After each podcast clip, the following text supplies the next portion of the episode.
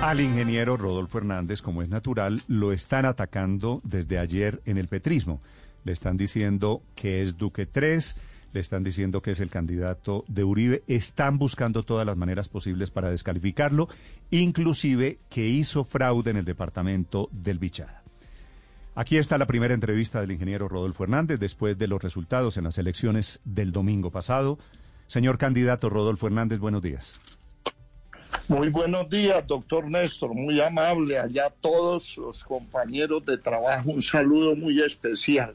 ¿Cómo Y estoy listo, estoy listo ¿Está para listo? la entrevista y pregunte todo Listo. lo que quiera. Ingeniero, usted publica anoche un, un catálogo, dice usted, con 20 diferencias que tiene con el uribismo.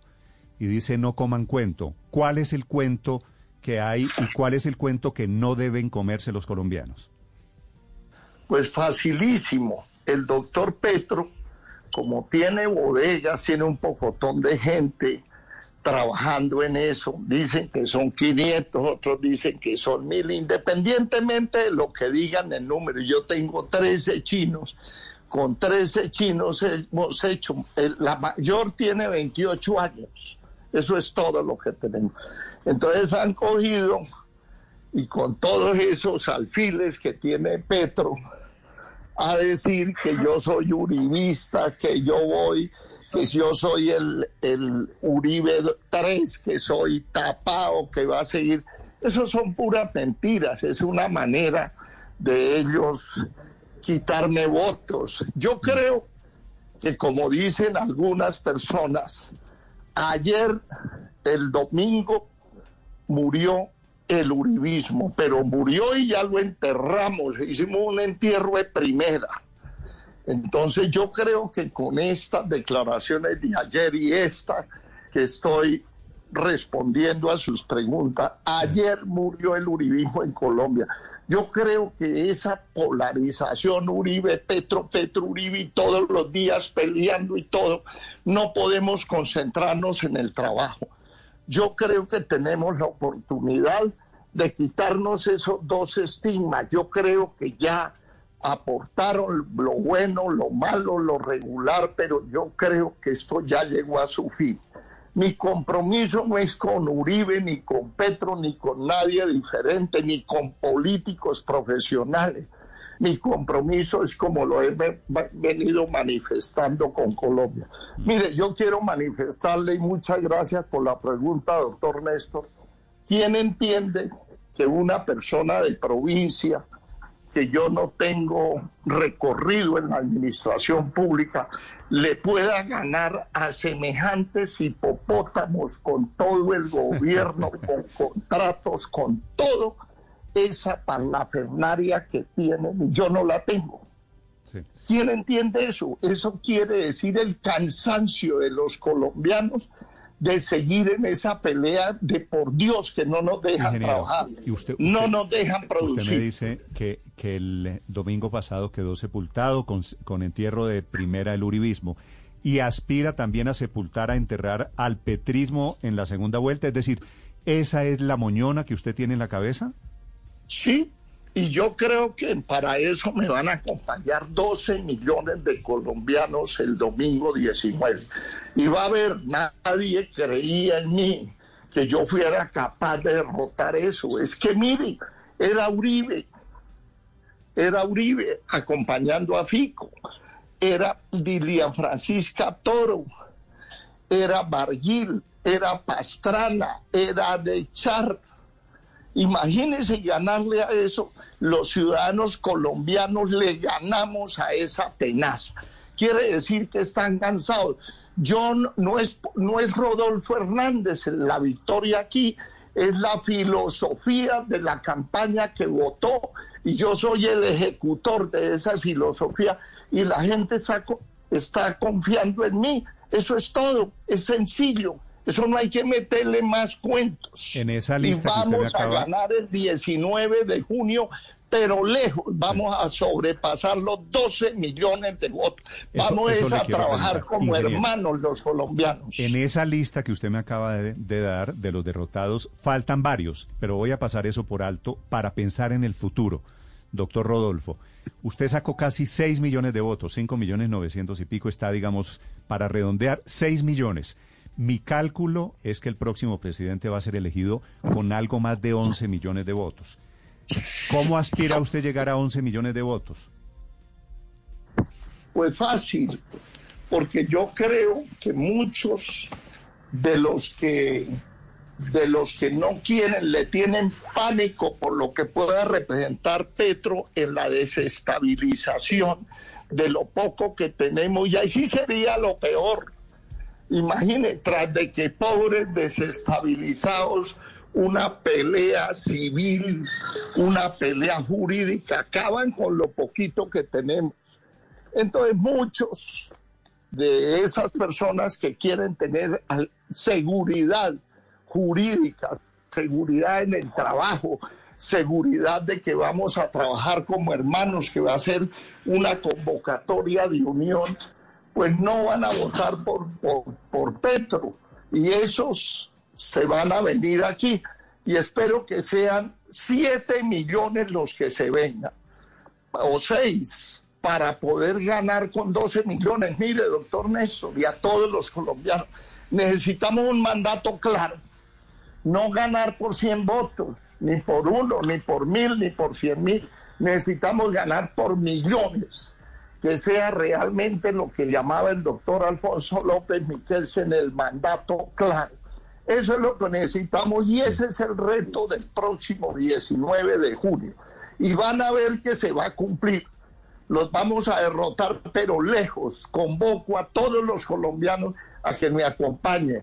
Mire, el compromiso mío es no robar, no mentir, no traicionar y lograr realmente la modificación del Código Penal. Pero eso es poquitico.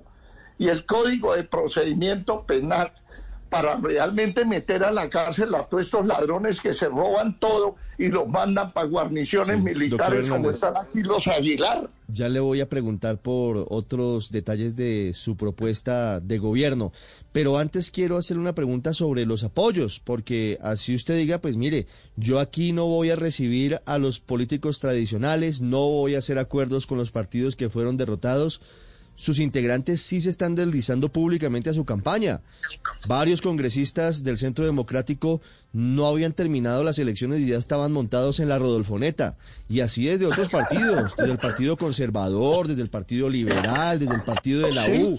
¿Cómo va a manejar usted las cosas? Porque usted podría quedarse con los votos con el género, pero sin el pecado, digámoslo así, porque el domingo lo que hubo fue un castigo a los políticos tradicionales. ¿Cómo quedarse con el voto de ellos sin hacer acuerdos con ellos?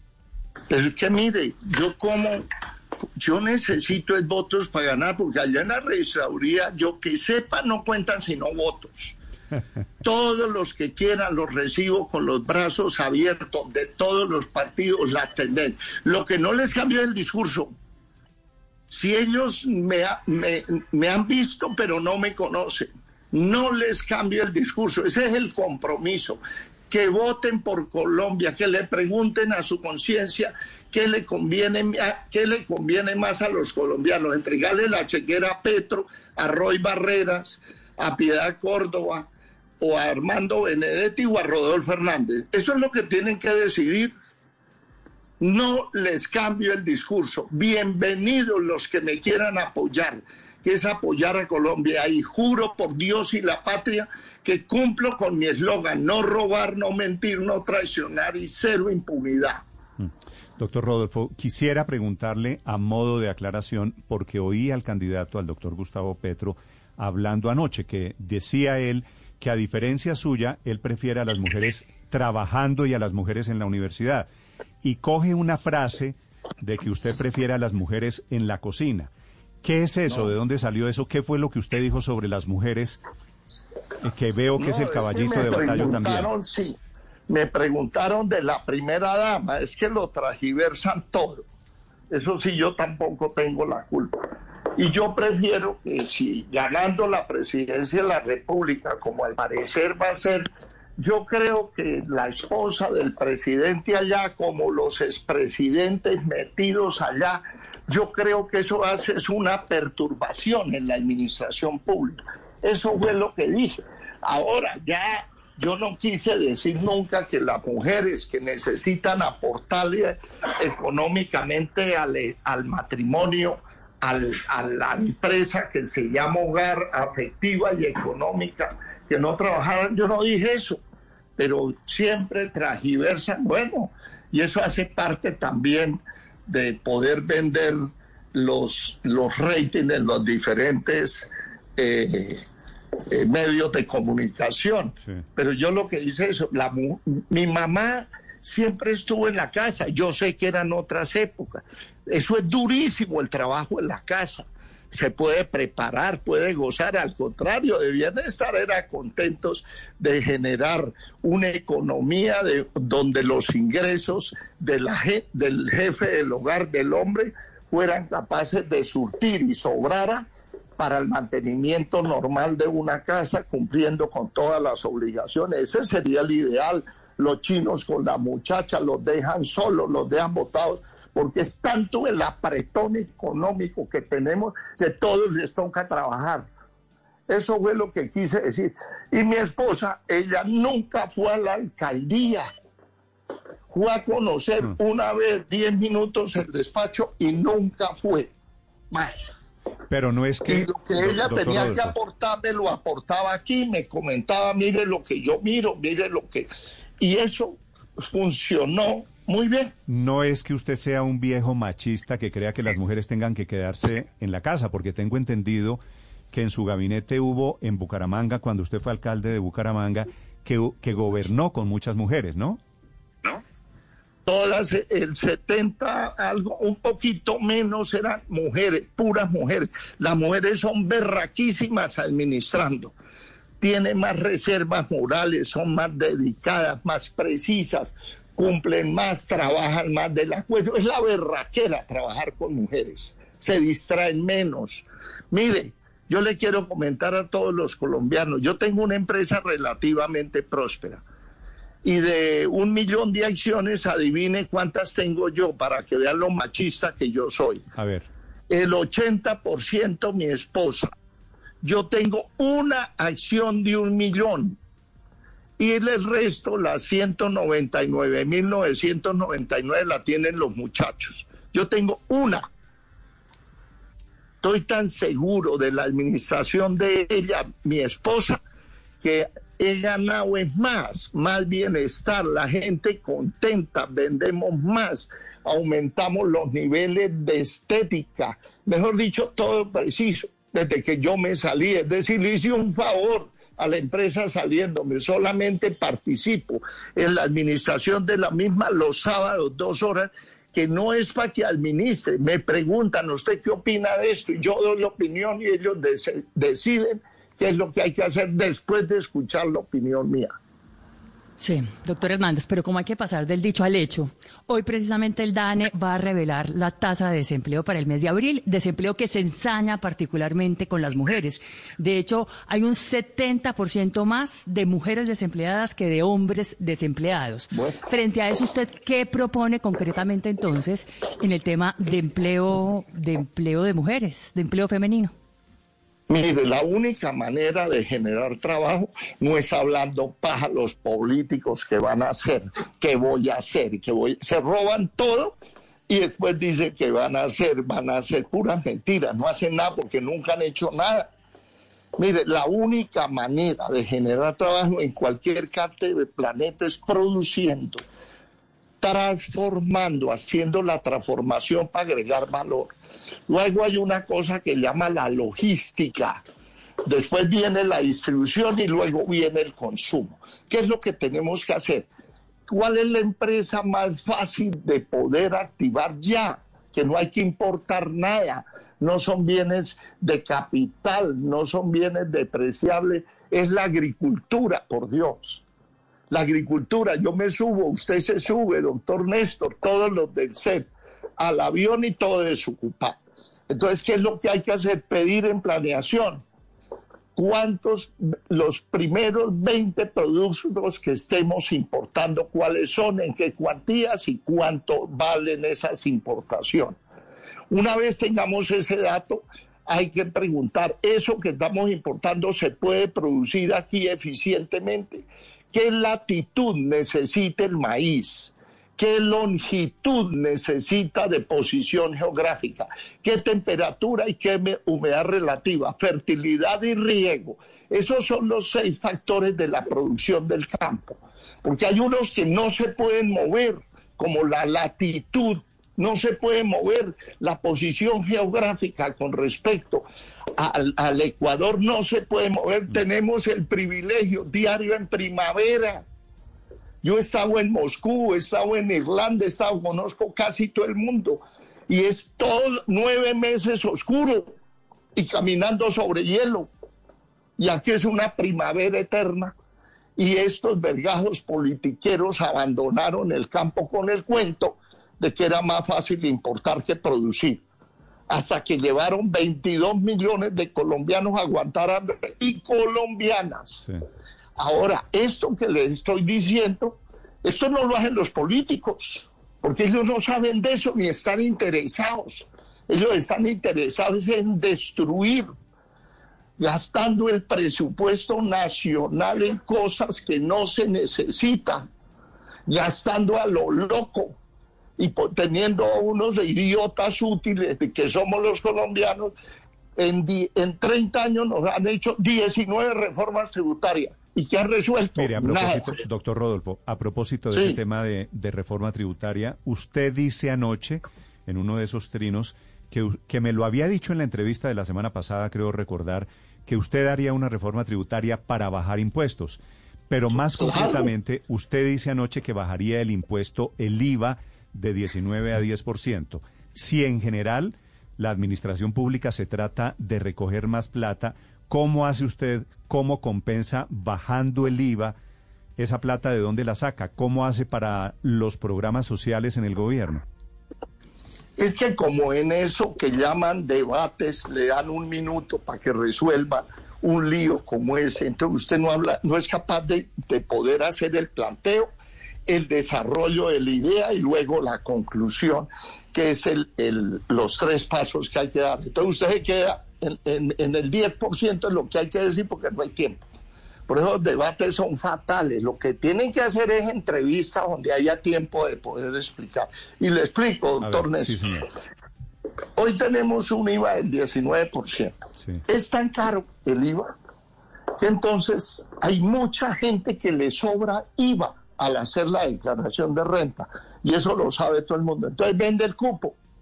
El cupo lo venden al 6%, al 6%, por debajo de la mesa. Cuando usted paga algo por debajo de la mesa, le toca pagar los impuestos del que recibe la plata. Eso es como el soborno. Y ese soborno, póngale el 30%, el 6, el 30 del 6 es 2, entonces vuelve el 8 pero el que hace la planificación fiscal le cobra el 2, entonces se vuelve el 3, 8 y 3, 11. Tenía que pagar el 19, entonces va a pagar el 8. Entonces, y la gente paga el 8 y hace las trampas. Entonces, ¿por qué no hacemos al contrario? Bajemos al 10, quitemos las excepciones y recogemos entre 20 y 30 billones más y se acabó la trampa. Y si ganando la presidencia de la República vamos a sincerarnos, mirarnos a los no más trampas, ni del sector privado al Estado, ni los políticos robándose la plata, porque la gente dice, ¿para qué pago si los políticos se roban todo? Entonces lo que hay que hacer es vender el impuesto. Si ustedes que tienen que vivir del prestigio que tiene, pero ese prestigio lo convierte usted en venta. Ahí los dueños de la, de la Blue Radio, no sé quiénes sean, eh, lo convierten en vender espacios publicitarios. Pero si ponen el minuto a, mil millones el minuto, pues no venden ni uno. Pero si lo ponen al alcance de los presupuestos de publicidad de las empresas, pues seguramente les va a faltar es tiempo por el prestigio que ustedes tienen.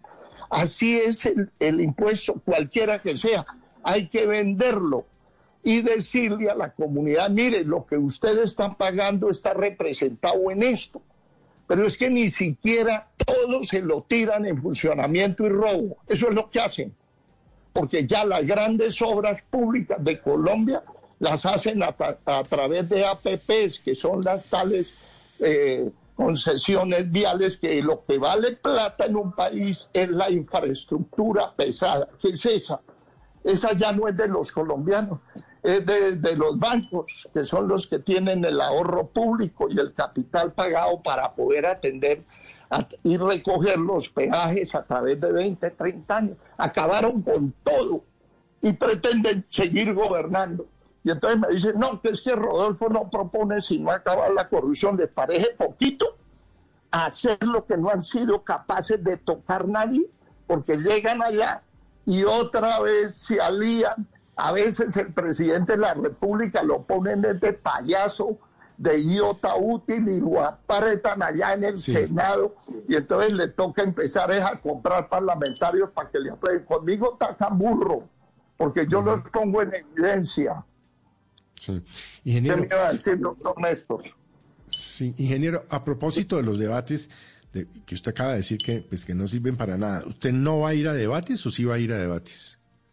Yo voy a todo lo que me inviten cara a cara individual donde yo pueda, como aquí, que ustedes me están preguntando y yo puedo hacer una exposición donde todo el mundo le entienda. Pero, por ejemplo, el IVA, ¿cómo hace? Y no, se le cortó el tiempo y ya. Entonces queda la sensación de que es que yo, yo, no sé qué es lo que hay que hacer. Yo no sé la mecánica precisa ajustada a la ley, pero la filosofía sí la sé eso no se necesita saber todo. ¿Quién dijo? El Fromóvil, dueño de Avianca, él sabía cómo se hace un motor. O volar el avión, no, él no sabía eso, ni le toca saber, pero sí sabía administrar. Ahí se vio la mejora cuando él estuvo. Pero, pero, doctor Hernández, pero usted dice, yo voy a entrevistas, eh, o sea, de manera individual, pero no, no me contestó la, la, la pregunta. ¿Usted no va a ir a debates? Debates de un minuto y de dos minutos, no. No va a ir. Ahí está. Doctor Hernández, usted dice, yo no me voy a dejar apretar de los parlamentarios, de los congresistas, porque los dejo en evidencia. Y ahí hay un elemento fundamental, porque usted va a tener que gobernar con el Congreso, que es al final el que tramita y aprueba las leyes. ¿Cómo va a hacer para que lo que usted propone hoy salga adelante en el Congreso? Pero entonces usted lo que está diciendo es que toca sobornar el Congreso para que apruebe. Eso es lo que está diciendo. Yo no estoy diciendo eso. Le estoy preguntando cómo hace su Pero si le propongo cosas buenas al Congreso, ¿por qué no las aprueban? A ver, cuéntame. Porque, por ejemplo, los ahorros que vamos a hacer desde la Presidencia de la República, Departamento Administrativo, Presidencia de la República, para podérselos aplicar a los muchachos pobres que deban en el ICT se necesita una ley. Si la ley es buena, no se va a poner impuestos, se va a desahorrar, es la contracción del gasto público innecesario. ¿Por qué no la aprueban? A ver, dígame, ¿por qué no la aprueban? Pues si no la aprueban, pues hay que ponerlos en evidencia. Comisión tal de Senado y de Cámara no aprueban esto y con esto y me mandan usted, va a hacer, usted va a hacer un muro, usted va a hacer, si le entiendo, doctor Hernández, un muro de la infamia con la foto de los no, congresistas que no, le aprueben. Un muro de la verdad. Que no le aprueben los muro proyectos. De la verdad. Si no funciona, ellos son representantes del pueblo. El pueblo tiene que saber quiénes le funcionan o no. No ponerme yo de cómplice de ellos. No, eso es lo que tiene acabado a Colombia, que todos son unos solapados allá pidiendo plata, contratos, haciendo todos los chanchullos, haciéndole mandados. Primero no le pagan a la EPS o no le pagan a las IPS y luego un parlamentario se pone a hacer la gestión en Hacienda para que giren la plata y luego cobran el 2-3% de comisión por hacer un trabajo que tiene que hacer el Estado. Lo que tenemos que es poner que con la misma plata se mejore el servicio. Es que ya lo hice. Aquí en Bucaramanga ya lo hicimos y funcionó. Dejamos hasta plata líquida, déficit fiscal cero, les hicimos 503 horas, dejamos andando 42, bajamos en 2040 la nómina del municipio, ya se hizo. Y todos los concejales en contra mía en la campaña. Y cuando llegué allá me aprobaron todo porque los puse en evidencia y les hacía discurso argumental numérico, que es el que no pueden debatir, porque es que los políticos es hablando paja, que voy a hacer, voy a hacer, voy a puras mentiras. No hacen nada, nunca han hecho nada. Ingeniero, hoy, hoy un poquito más reposado, ¿usted tiene alguna reflexión sobre lo que pasó, por ejemplo, en el departamento de Bichada, que usted dijo que no conocía, en Palo Cabildo, Tolima, que usted dijo ese municipio con ese nombre tan feo? A propósito, entre otras cosas, hoy usted con señalamientos amanece por parte del petrismo de fraude, por lo menos en el Bichada, donde dicen que no hay internet. Usted que hizo una campaña particularmente digital y en TikTok. Mire, eso da risa que yo hice trampa donde nunca fui. Ahora, ganando la presidencia de la República, va a tener una transformación el bichada que los vamos a dejar totalmente sorprendidos. Y sobre todo, agua potable primero, alcantarillado y colectores de aguas negras y plantas de tratamiento de aguas negras, de lodos activados y rayos ultravioleta, que no hay ni una en Colombia para matar los patógenos. Eso se llama saneamiento básico, salud, eso es vida. Eso lo vamos a hacer. Eso quiere decir que yo, que yo no, prácticamente yo no, yo soy un montañero aquí de Bucaramanga, y allí un pueblito pide cuesta. Yo nunca he salido por ahí he ido a Europa unas cuatro o cinco veces, pero yo soy un montañero. Imagine por qué me van a, culpar de que no haya ido. Yo no he ido a Leticia tampoco. ¿Y qué, y y qué han ganado los de Leticia, los de Bichada con políticos que van allá es hablarles mentiras, a hacer discursos pendejos, a comer mamona y todo y se devuelven y no hacen nada? Es que yo soy otra manera de ver la administración. A propósito, usted ya, ya yo sabe los escucho a ustedes y yo no he ido sino una vez que ustedes me han invitado al despacho. Eso no quiere decir que yo para eh, estimar la capacidad que tiene de penetración en, en las neuronas de los consumidores Blue Radio, yo tengo que estar allá metido todo el día. ¿no? Ingeniero, a propósito de pueblos, usted ya decidió si llega a ganar la presidencia le oí este fin de semana diciendo que usted se posesionaría no en Bogotá, no en la Casa de la Niño, sino en un pueblito alejado y pobre. ¿Ya tiene idea de dónde sería la posesión? Pues estamos mirando, ya tengo los 10 pueblitos más pobres de Colombia, es una miserableza. Hay uno que tiene mil habitantes, doctor Néstor, y 998 viven con un dólar. Miren lo que hacen los políticos solamente dos habitantes ganan más de un dólar, según el mismo gobierno que se llama eh, las necesidades básicas insatisfechas. No hay alcantarillado, no hay acueducto, no hay una escuela que eso da una risa. No hay, no hay nada, no hay vías pavimentadas, no hay andenes, no hay nada, es un abandono total. Entonces, tengo esas dos opciones. Una, y es en el Chocó. Oh. Está concentrada ah, la pobreza en Chocó. Y, la otra es posicionarme en el pueblo mío, en el Consejo Municipal. En pie de cuesta en pie de cuesta, esas dos. Ahora, yo tengo que preguntar porque eso le meten aviones, eh, eh, eh, bombarderos, barcos para hacer un espectáculo allá y tirarnos tres mil millones. Si es todo eso que hay que hacer, entonces en pie de cuesta es gratis. Yo necesito es empezar, empezar a gobernar con el ejemplo. Ingeniero. Ingeniero, uno de los temas que a mí más me apasiona es el tema de la educación. Le pregunta, perdón, hago la aclaración, eh, eh, doctor Hernández, le pregunta el padre Linero. Ingeniero, el tema de la educación. ¿Qué, podemos esperar de usted frente al tema de la educación en este país? Mire, padre, muy buena su pregunta. La educación es con plata. Y cuando se tenga la plata, entonces hay que escoger calidad La calidad tiene dos vertientes, los profesores y las instalaciones físicas, arquitectónicas, porque es que esas instalaciones vale lo mismo hacerlas con diseño y sin diseño. El bulto de cemento vale igual, el hierro igual, el concreto igual. Entonces, hay que generar una bolsa independiente en el Ministerio de Educación. Yo sé que en el ministerio hicieron unos chanchullos tremendos entregándole contratos de billones a firmas extranjeras. Un fracaso total.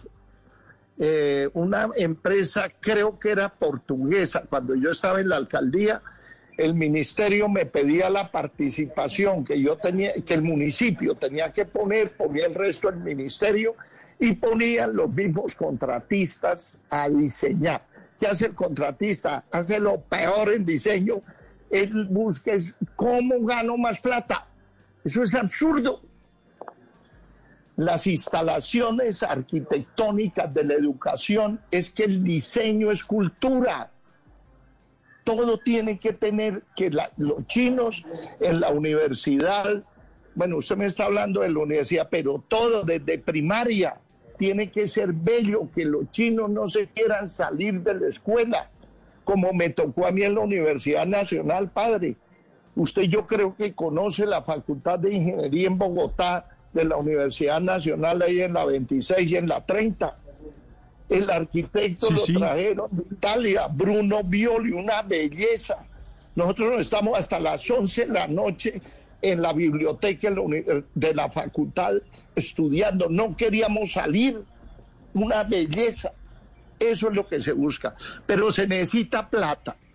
Entonces, si usted no recoge las chequeras, para poder controlar el gasto público mientras que se establecen los bases de precios de bienes y servicios, no se puede dejar que tengan chequera unos funcionarios que el único propósito es darle gusto al que lo puso y mirar cómo hacen trampas. Son miles de Emilios Tapias en todo el Estado. Miles, miles. Allá dijo Emilio Tapia que me iba a demandar, que yo es que estaba hablando con él es un descarado. Tiene 70 contratos donde todo se ha robado. Y yo le digo en dónde vivía. Vaya, pregúntenle allá a los, a los celadores y a la administradora. Calle 93. Nadie ha ido por allá el estado y les doy la clave. Calle 93. 550 el número. Edificio Vitrum.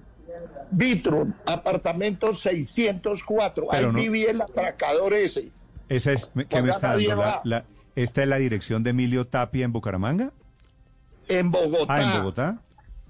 Pero mire, doctor Néstor, de uno. Quinta, ¿eso es el refugio? Saliendo por la vía de la Calera. Sí, sí, sí, arriba, arriba de la circunvalación. No, no, no, no, no, no. Eso es enfrente del Museo El Chicó, al sur del Seminario Mayor. Ok. ¿Y qué pasaba en esa blanco. ¿Y qué pasaba en esa dirección? De una en la mañana a tres tocaba con policía y tráfico altos funcionarios del Estado. Doctor Rodolfo, usted vive en ese mismo edificio en Bogotá, ¿verdad? Yo, yo, yo hace poquito vivo ahí y allá me contaron todo. Y yo he dicho varias veces, no pasa nada. Ah, pero usted, ¿usted vive en el mismo edificio de Emilio Tapia en Bogotá? No, vivía porque él lo pusieron preso.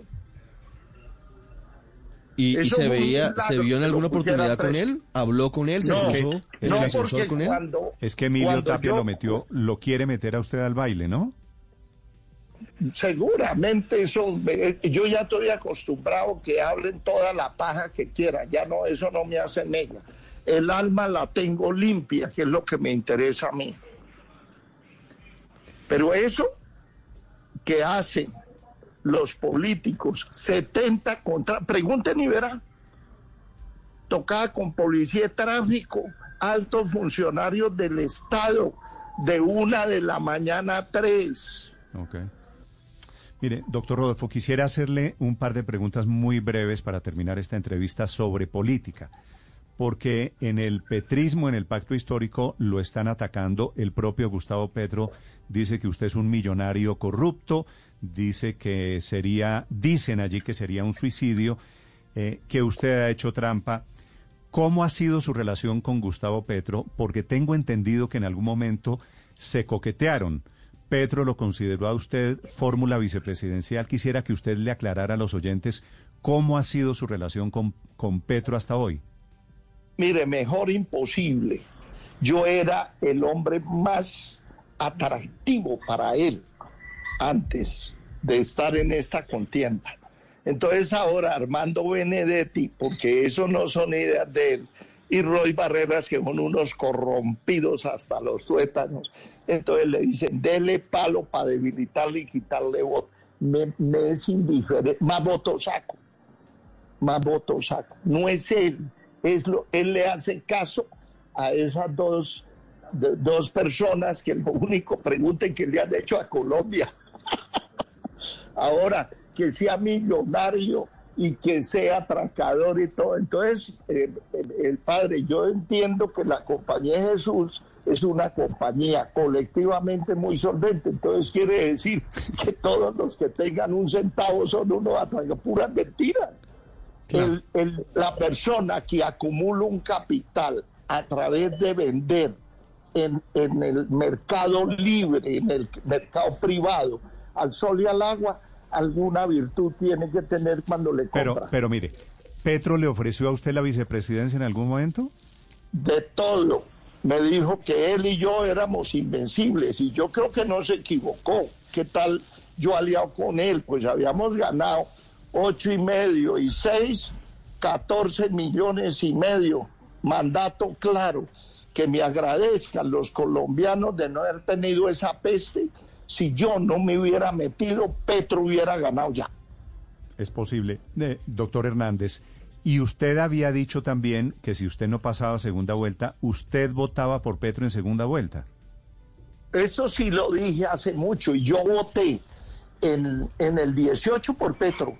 Y yo lo dije públicamente estando de alcalde porque me preguntaron, y yo no soy solapado. A mí no me gusta eso. A mí me ha ido bien siendo frentero. ¿Para qué voy a cambiar cuando le va bien? Y si, votó, y si votó por Petro, eh, y si dijo que votaría por Petro en segunda vuelta, ahora ¿por qué le ve los defectos a Petro? No, porque ahora, ahora sí, yo lo había visto, pero no lo conocía. tuve ese error. Yo no los errores los tiene que corregir. ¿Qué tal repetir error? No, la experiencia es errores cometidos que no se vuelven a cometer. Usted como, como entrevistador, como periodista de, los mejores de Sudamérica, ustedes ahí todos, ustedes si hacen un error no pueden repetir el error. Eso se llama experiencia. Entonces yo ya tengo la experiencia con él, lo había visto pero no lo conocía. Ahora como lo conozco, pues no. por eso me metí, por eso me metí, he sido firme. Ustedes como entienden colombianos y ustedes los del set, doctor Néstor, yo solito, solito, miren de voy, 6 millones de votos. Escuchan ustedes al ingeniero Rodolfo Hernández desde Bucaramanga, 7 de la mañana, 21 minutos. Gracias por estos minutos. Le agradezco esta entrevista, le agradezco su tiempo, doctor Hernández.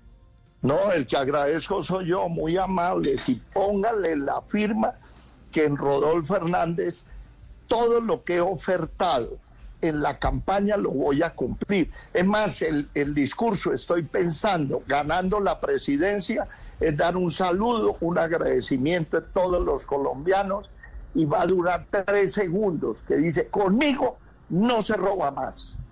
Gracias, colombianos. Gracias, gracias, señor. Rodolfo Hernández, 6 millones de votos en la primera vuelta. En segundos, Gustavo Petro, 8 millones y medio de votos. Estás escuchando Blue Radio. Y ahora Gustavo Petro, el ganador de las elecciones en primera vuelta del domingo pasado. Doctor Gustavo Petro, senador Petro, candidato presidencial Petro. Bienvenido, buenos días. Buenos días, Néstor. ¿Cómo está usted? Bien, señor. ¿Usted cómo va?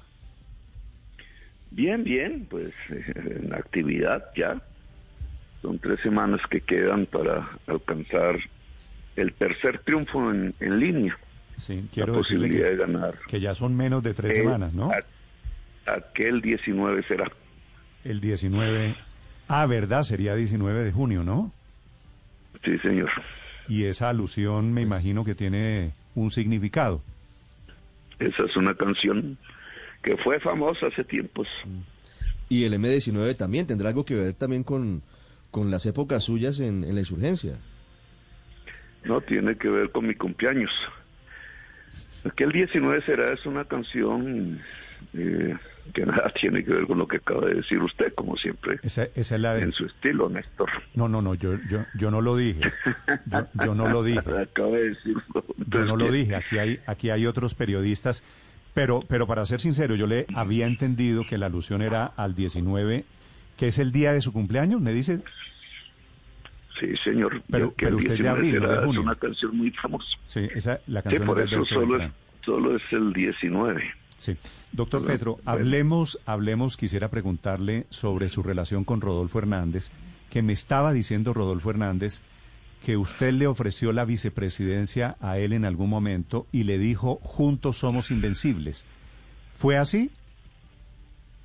Eh, pues, eh, Néstor, yo hablé con, con Rodolfo, que yo me acuerdo la última vez antes del COVID, siendo el alcalde. En alguna eh, visita que hizo a Bogotá y, y queriendo conocer experiencias que habían sido de mi alcaldía, pero en ese momento ni siquiera, ni en la cabeza de él, ni en la mía, creo que estaba este, esta circunstancias que estamos viviendo, así que eso no es así. ¿Y no es, no es cierto que usted le ofreció la vicepresidencia? No, Ok. nosotros no hemos hablado desde hace más de tres años. No, no le puedo decir la fecha exacta, pero él era todavía alcalde. Sí. Eh, doctor Petro, usted con los resultados del domingo, ganador del domingo, ¿qué cifra, qué meta tiene en la cabeza para ganar en segunda vuelta? Mira, dado los datos exactos el que hay, digamos, yo necesito más o menos un millón y medio más de votos. Eh, mi contrincante necesita unos cuatro más. Esa es, él tiene que hacer un esfuerzo por conseguir cuatro. Yo tengo que hacer un esfuerzo por conseguir uno, uno y medio. Eh, eh, así están las cosas. Ni para él es fácil, ni para mí es fácil. Mm. Yo confío en que la voluntad de cambio real de la sociedad colombiana sea mayoritaria. Entonces podamos congregar todo ese electorado que quiere el cambio de Colombia de verdad en, eh, en, pues en las urnas.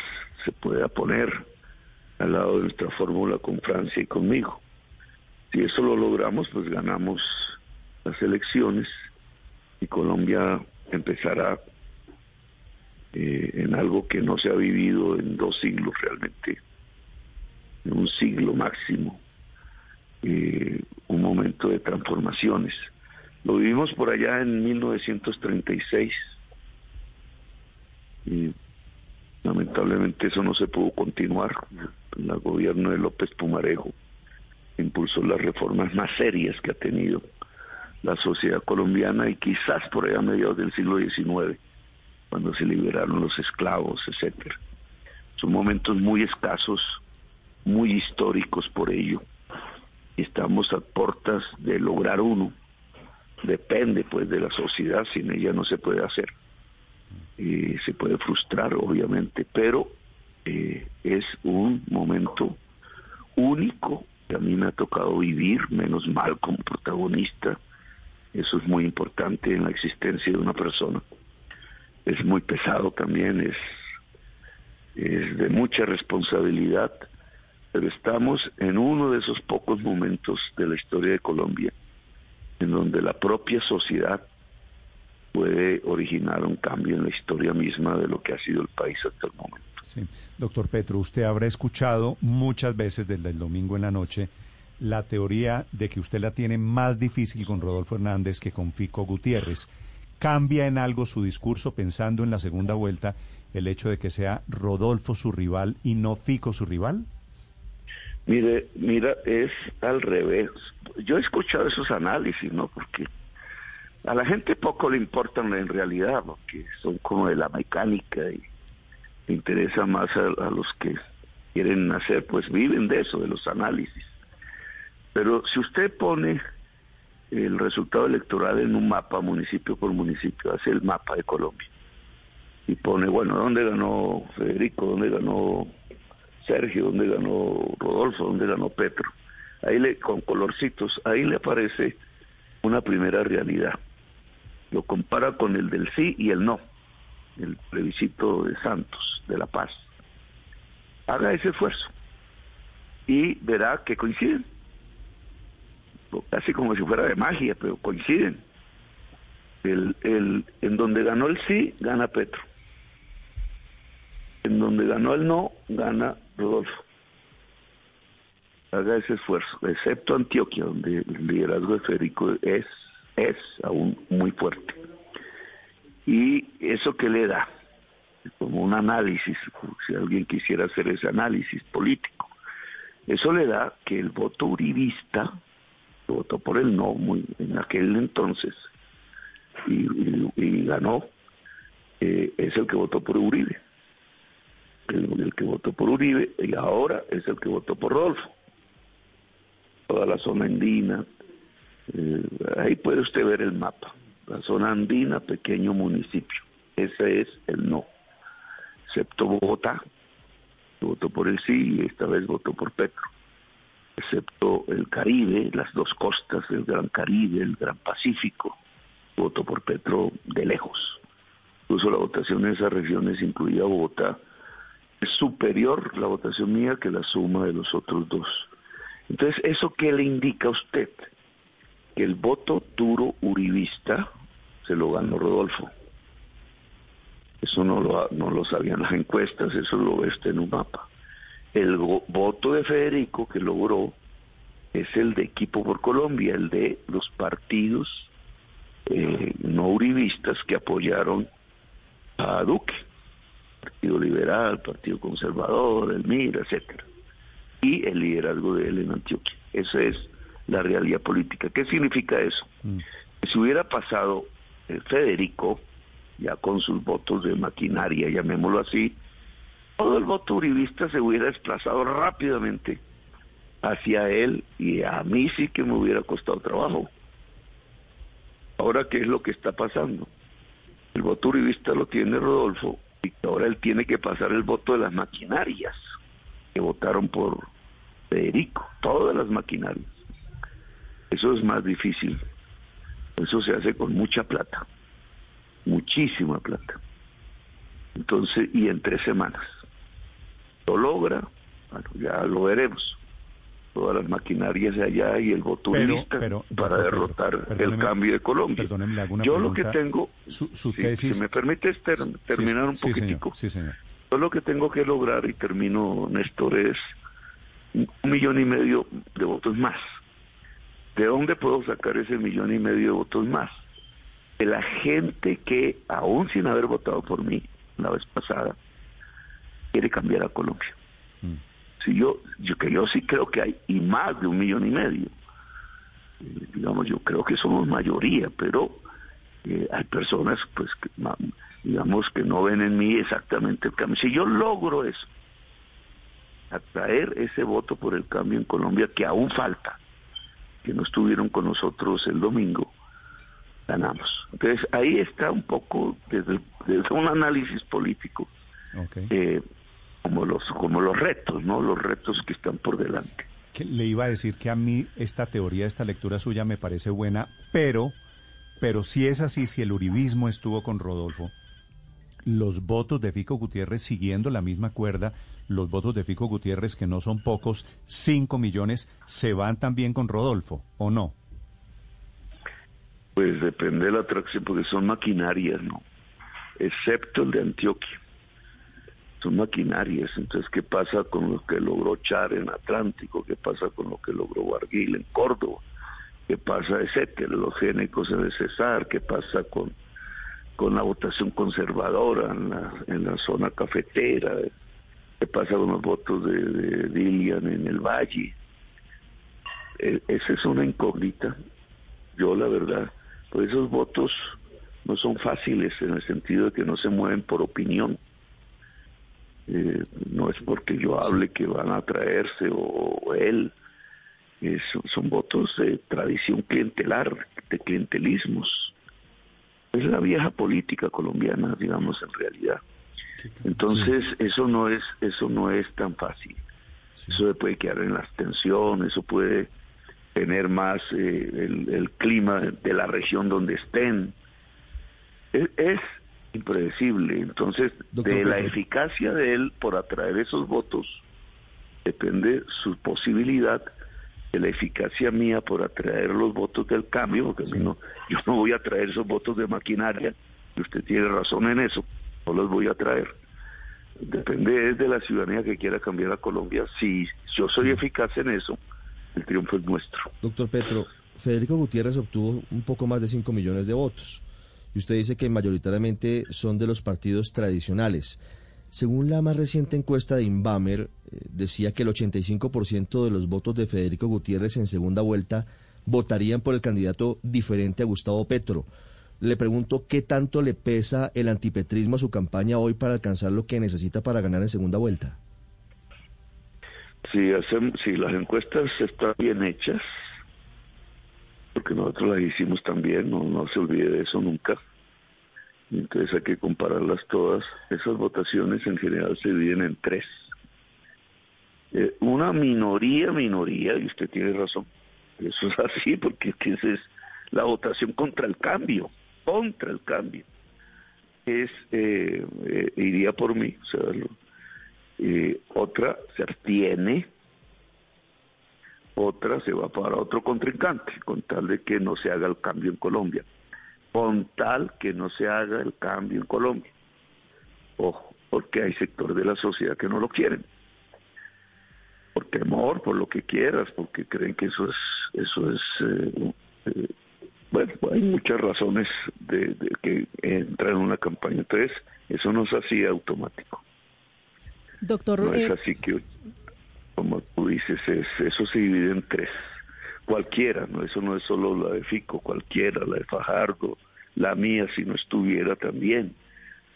digamos, es así como se comporta un electorado, no se va solo a un lugar porque alguien dijo digamos, Federico tenía una debilidad enorme y él y él, él no se dio, yo creo que él no se dio cuenta y es que no tenía el voto uribista.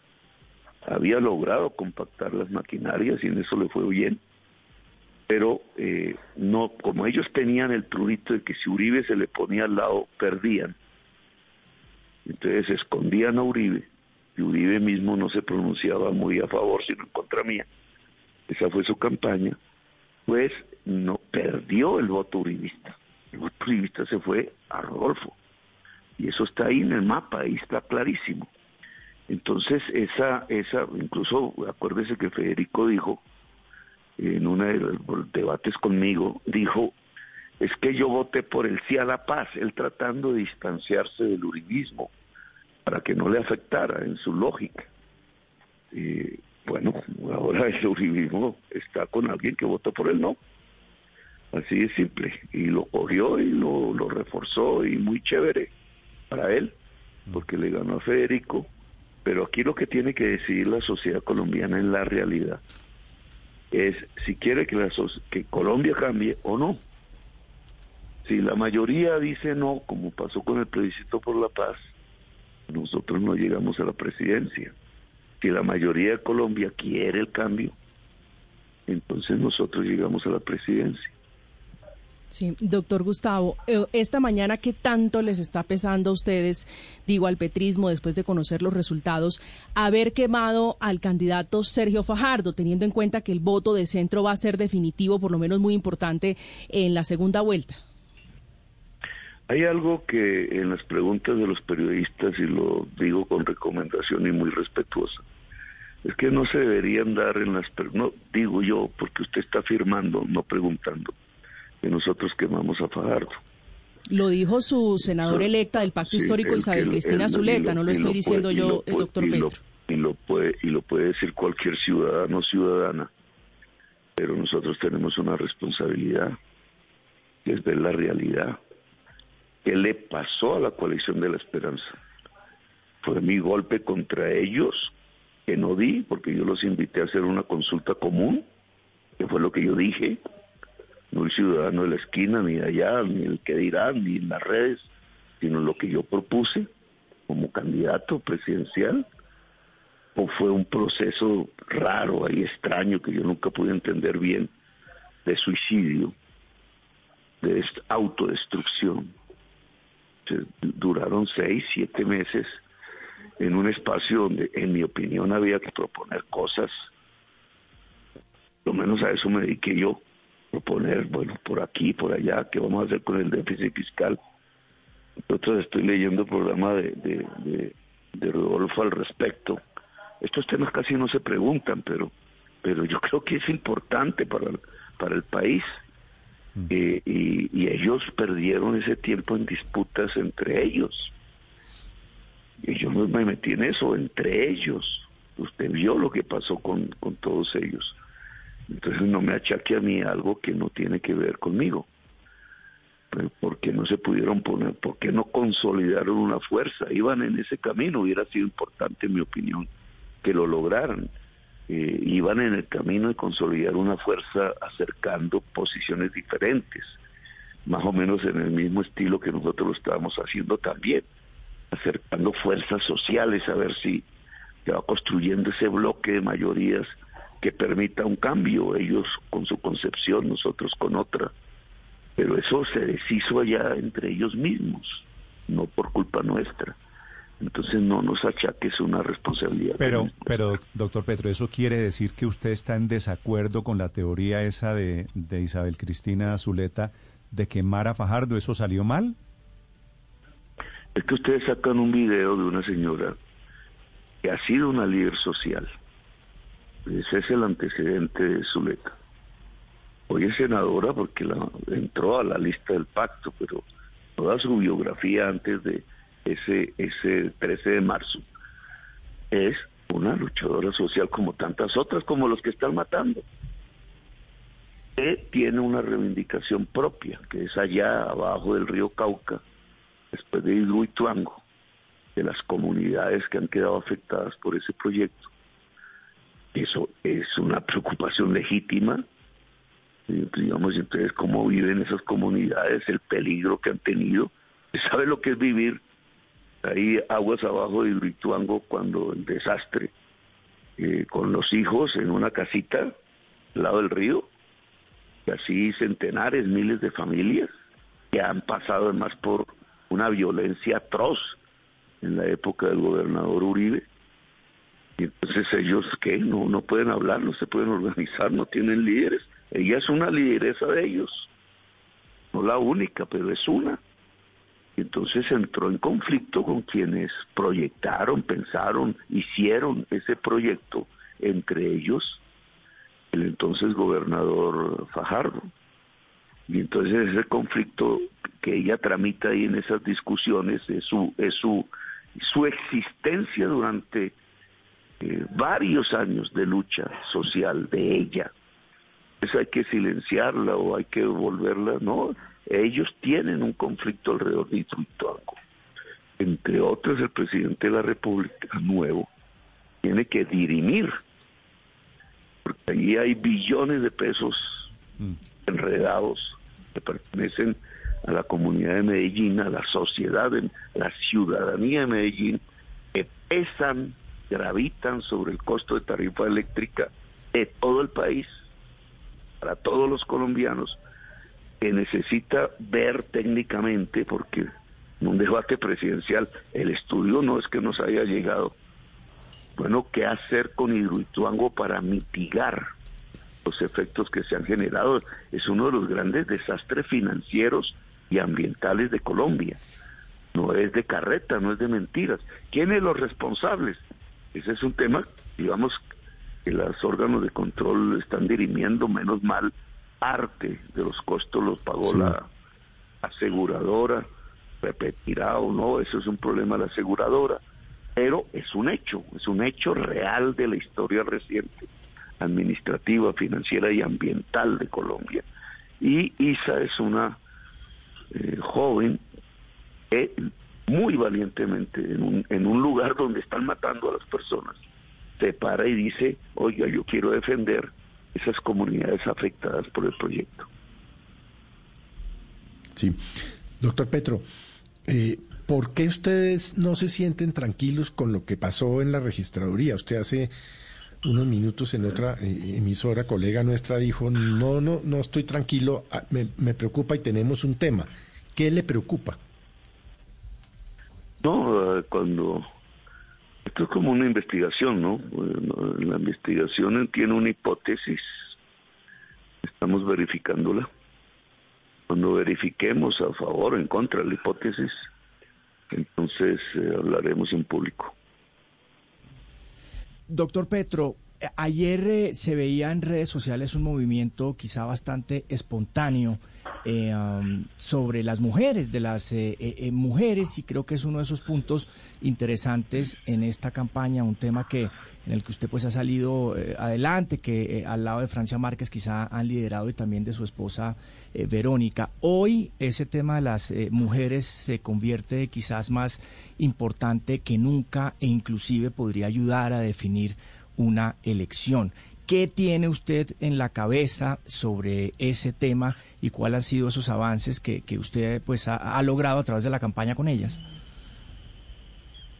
Mm, digamos, no es simplemente un planteamiento que viene de larga data y que no tiene que ver conmigo, es una lucha de siglos, de la humanidad, la lucha, digamos, de la mujer por lograr ser igual que el hombre, por lograr su punto diferente dentro de la historia de la humanidad misma.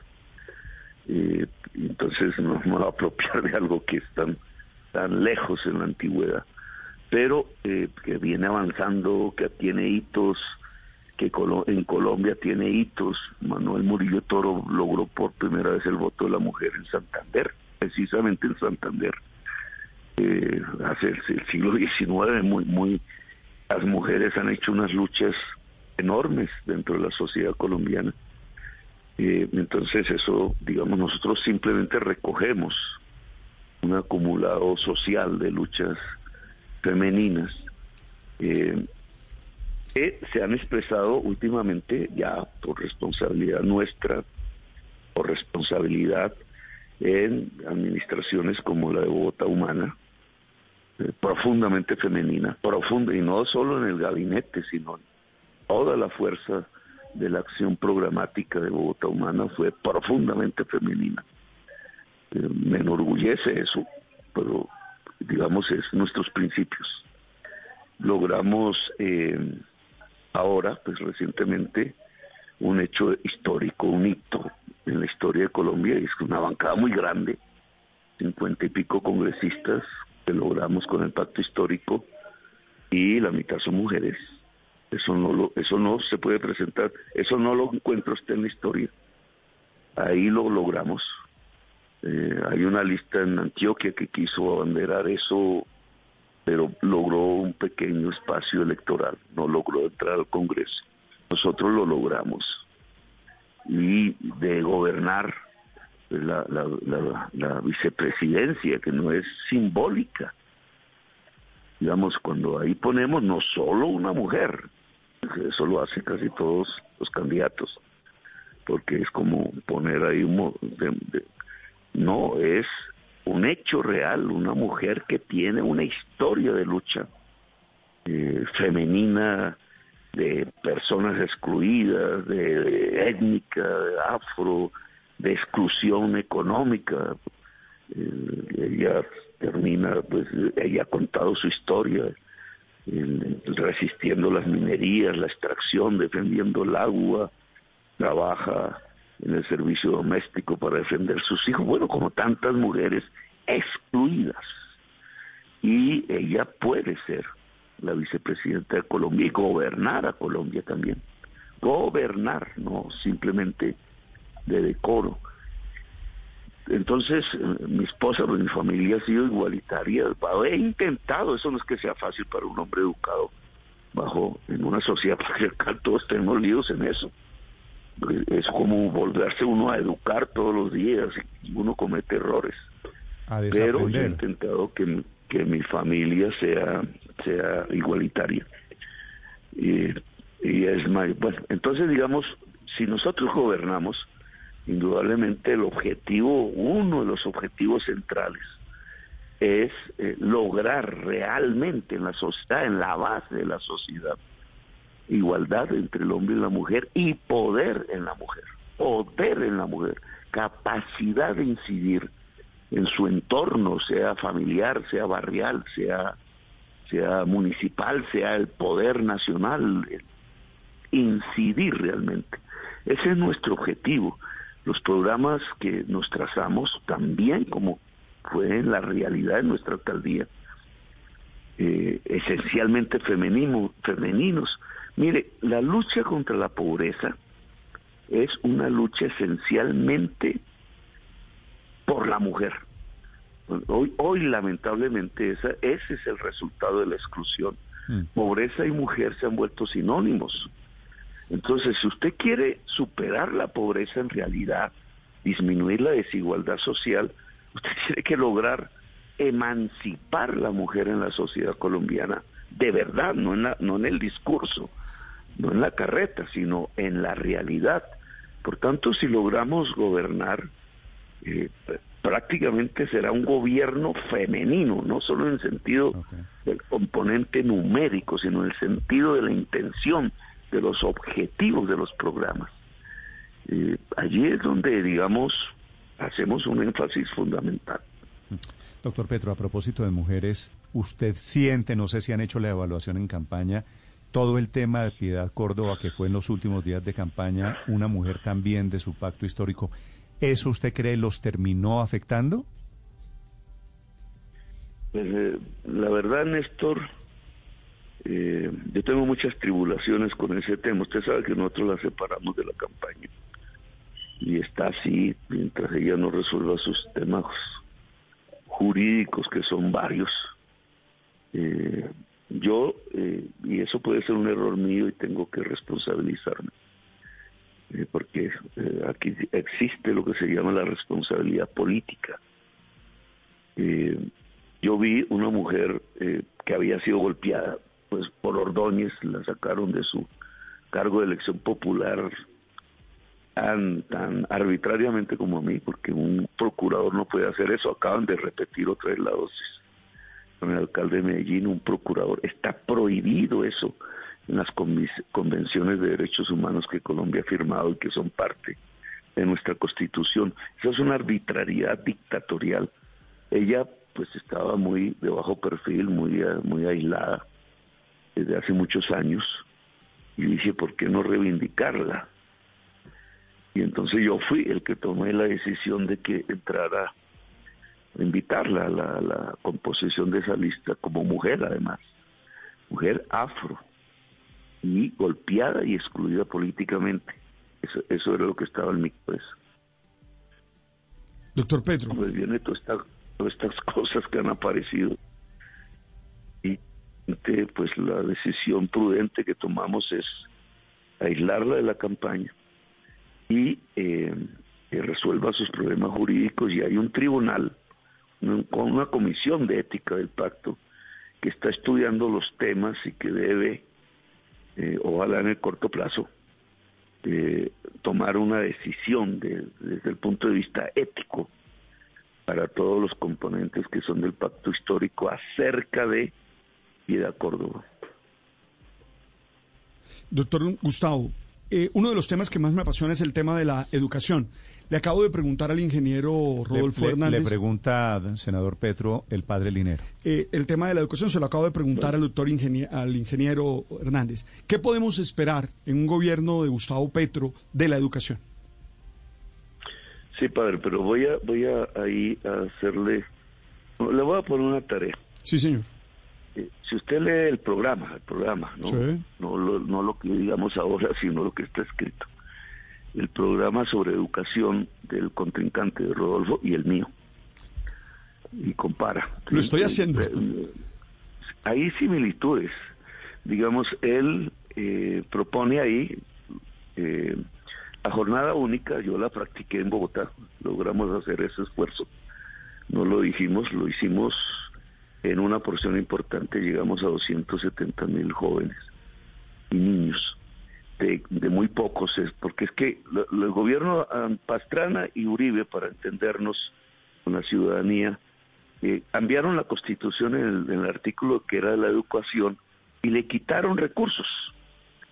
La, forma como deberían crecer ahora es menos. Desde hace años los recursos se fueron para salvar banqueros y para y para la guerra y le quitaron la educación. Entonces, ¿qué hicieron? Meter más estudiantes por curso y, disminuir las horas de estudio. Quitaron historia, educación física, arte, etcétera. Eh, eso terminó con la calidad educativa de Colombia. Acabó con eso, arrasó con nuestra calidad educativa. Somos muy malos ya en nuestro sistema educativo. Y eh, bueno, entonces propuestas. Entonces tú lees el programa dice volver a la jornada única. Incluso si vas a educación superior, él dice que eh, la juventud toda pudiera ingresar, por lo menos el primer semestre, dice él, a, estudios de educación superior.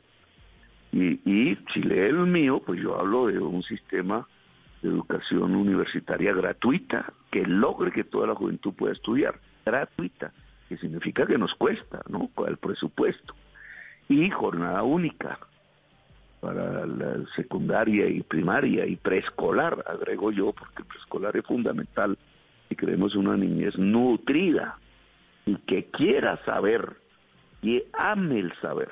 Bueno, esas cosas bonitas, alcanzables por la sociedad colombiana, fundamentales, no solo bonitas, sino esenciales, cuesta entonces yo he hecho una valoración de cuánto me cuesta. Eso ya no lo encuentro en el otro programa.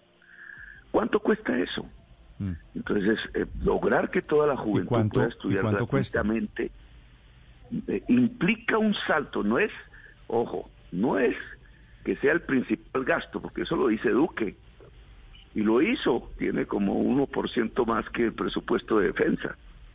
Eso no es suficiente para lograr esos objetivos tiene que dar un salto en el presupuesto nacional para lograr esos objetivos. El cálculo que yo he hecho es que solo en educación superior tenemos que crecer de 4 billones anuales a 14, multiplicarse por 3 el presupuesto de la educación superior. Yo estoy dispuesto a hacerlo, sé cómo hacerlo, porque sí podemos, el presupuesto nacional eh, daría para eso, pero tenemos un déficit de 90 billones. Entonces, lo que yo he propuesto es un pacto con los sectores más ricos de esta sociedad, el club, ni siquiera la clase media alta que paga sus impuestos, más arriba, que no pagan los impuestos, es el principal hecho que yo llamaría incluso de corrupción, para poder financiar esos programas y disminuir al mismo tiempo el déficit y no quebrar el Estado. Propuse y en los debates apareció, bueno, ellos pueden, ese club podría llegar, quitando las exenciones, etcétera, a pagar los 50 billones que necesitamos anualmente para disminuir déficit y financiar un programa de esta altura. Me lo pueden discutir ustedes, yo propuse que sí ve al programa de Rodolfo y lo que encuentras como para poder lograr ese objetivo, en el caso fiscal, es, te dice dos cosas, echar secretarias del Estado, mm. no puedes hacer más, y cuando hablan de impuestos no habla. Y es el principal, porque él te dice, él te dice, y está escrito, no, pues es que eliminamos la corrupción es un capítulo aparte ese tema. Sí, pero es que el principal hecho de corrupción es que la parte más rica de la economía colombiana no paga los impuestos, porque los congresistas le regalaron los impuestos. Y entonces si eso no se afecta, no estamos haciendo nada. Estamos hablando carreta. Mm. Porque entonces, ¿cómo haces para tener unas universidades que sean capaces de que toda la juventud pueda ingresar? ¿Cómo haces para que tener la infraestructura y el número de profesores, etcétera, para que la jornada única, que es expandir la jornada de estudio, pueda llegar a los millones de estudiantes que van a los colegios. ¿Cómo haces para expandir el preescolar? No es echando secretarias, eso suena bonito, Claro, no dice secretarias, dice disminuir los burócratas. O sea, son las secretarias. No es así como logramos hacer las cosas. Estamos evadiendo la discusión central del problema.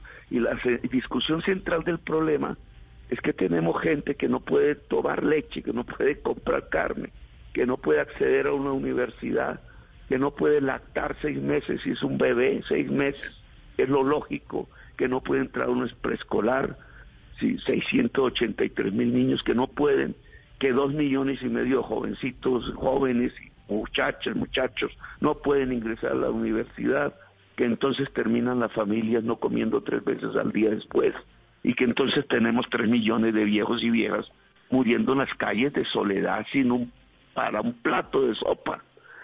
Mientras un club muy arriba, y esa es la desigualdad de Colombia, no paga los impuestos. Ahí es donde está el tema central y el cambio de Colombia, que es lo que yo estoy proponiendo. No más, paguen los impuestos. 50 billones, con eso podemos empezar a solucionar.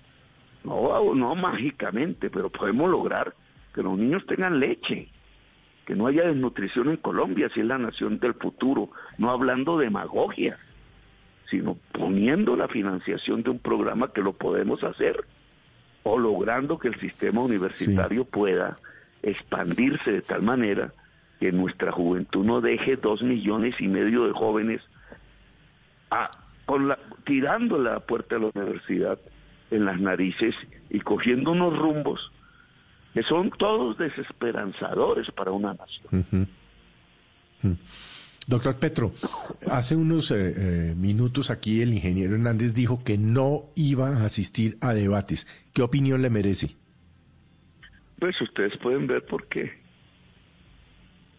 Pues es, que este, esto que acabamos de hablar sobre la educación, pues es lo que sale en un debate, pues dependiendo de las preguntas, ¿no? Pero y entonces aparece la deficiencia. El, el, el programa de Rodolfo es parecido al mío. No, no lo voy a desconocer. Tengo que leerlo más profundamente, obviamente. Pero si ustedes hacen una lectura del programa, es parecido al mío en muchos temas. Salvo en el tema tributario, por ejemplo. Pero entonces no tiene el cómo real. Y el cómo real afecta unos intereses muy poderosos en Colombia. Y yo quiero que logremos ese pacto con esos intereses. Eso depende de la cantidad de pueblo que esté conmigo.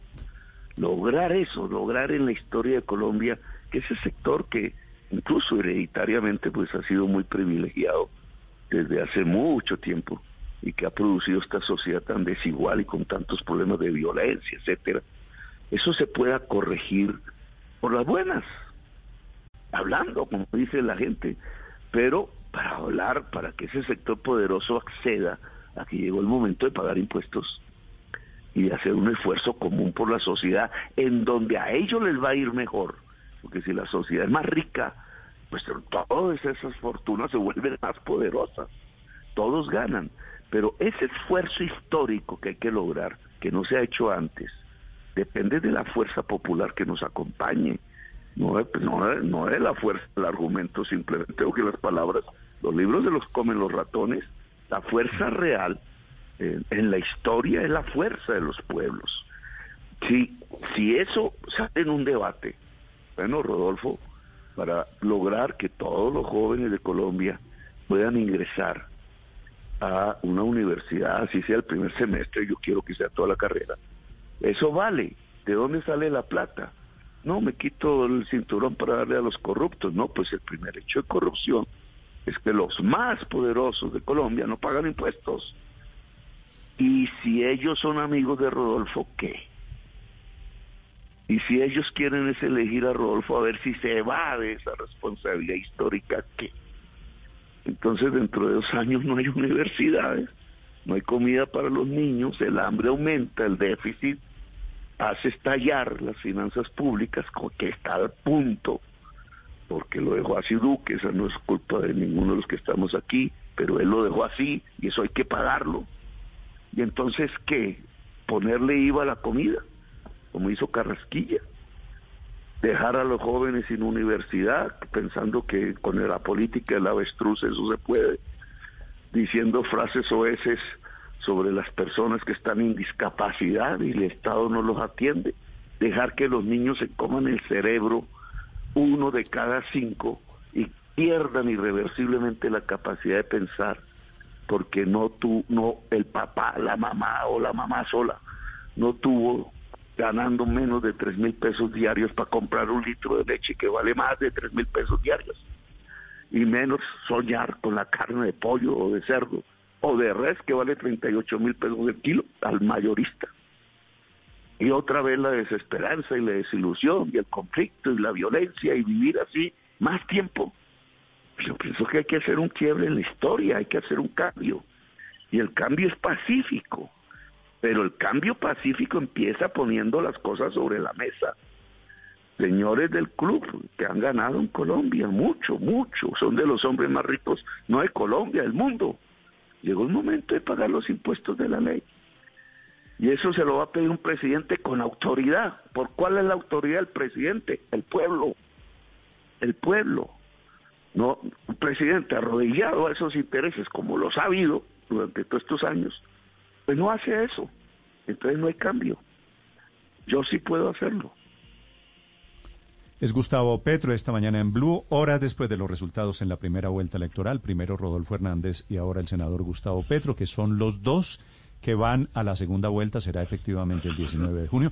Quiero agradecerle al senador Gustavo Petro antes estos, de que, estos minutos. Antes de que se retire, Señor. doctor Petro, yo quiero preguntarle acerca de, de un episodio que se conoció en las últimas la, horas. la última, desde Ricardo, España. porque, porque se tiene Sí, que ir al doctor Petro. ¿Qué información tiene usted sobre la admisión de una demanda por su supuesta participación en el secuestro de, del querido Fernando González Pacheco en 1981 a manos del M-19? ¿Usted ha sido notificado de alguna determinación? No, nada, yo tengo que ir a... Ir no, sino algún abogado amigo que mire eso, porque yo, igual que ustedes, pues leo eso. Pues Pacheco lo conocí por televisión. No pude tener el placer de conocerlo personalmente nunca. Lo conocí de niño en un programa que era Animalandia. Mm. Y me encantaba. Pacheco es una figura muy querida para mi infancia. Eh, y él hizo una entrevista con Jaime Bateman, recuerdo yo, que fue publicada por la prensa en el entonces. Dos días duraron y la entrevista se publicó, recuerdo, no me acuerdo bien, lo conté, tengo que buscar todo eso. Yo no pude conocer ni al uno En ni esa, al otro. en esa entrevista que usted dice, es Bateman el que lo secuestra para hacerle la entrevista, ¿no? Eso no era, bueno, el nombre lo pone usted, pero realmente ellos se volvieron muy amigos. Eh, ahí no puedo entrar ya en infidencias de esa historia porque me meto en alguien que ya murió, pero ellos se volvieron amigos. Pacheco fue amigo de, Bateman y Pacheco ayudó mucho en ese entonces porque era una propuesta de paz. Yo era un jovencito y, y, y para la respuesta a lo que ustedes quieren indicar, que es lo que un señor ahí trató, me está persiguiendo, eh, pensando que en elecciones eso me puede golpear, es un objetivo político. Pero eh, pues yo no conocí ni a Pacheco ni a Bateman, yo conocí a Pacheco por televisión y lo quise mucho como niño, como todos los niños de ese entonces. Estamos hablando que eso fue Y un episodio muy de hace, querida, de hace más y de él- 40 y años, él, ¿no? Sí, hace mucho atrás. Y él eh, ayudó eh, después de esa entrevista en el proceso de paz de ese entonces con, con Bateman, hasta que Bateman murió, Bateman murió al otro año. Y él lo que estaba era proponiendo un proceso de paz. Se reían a carcajadas, esa fue... Y Pacheco hablaba mucho de ese episodio.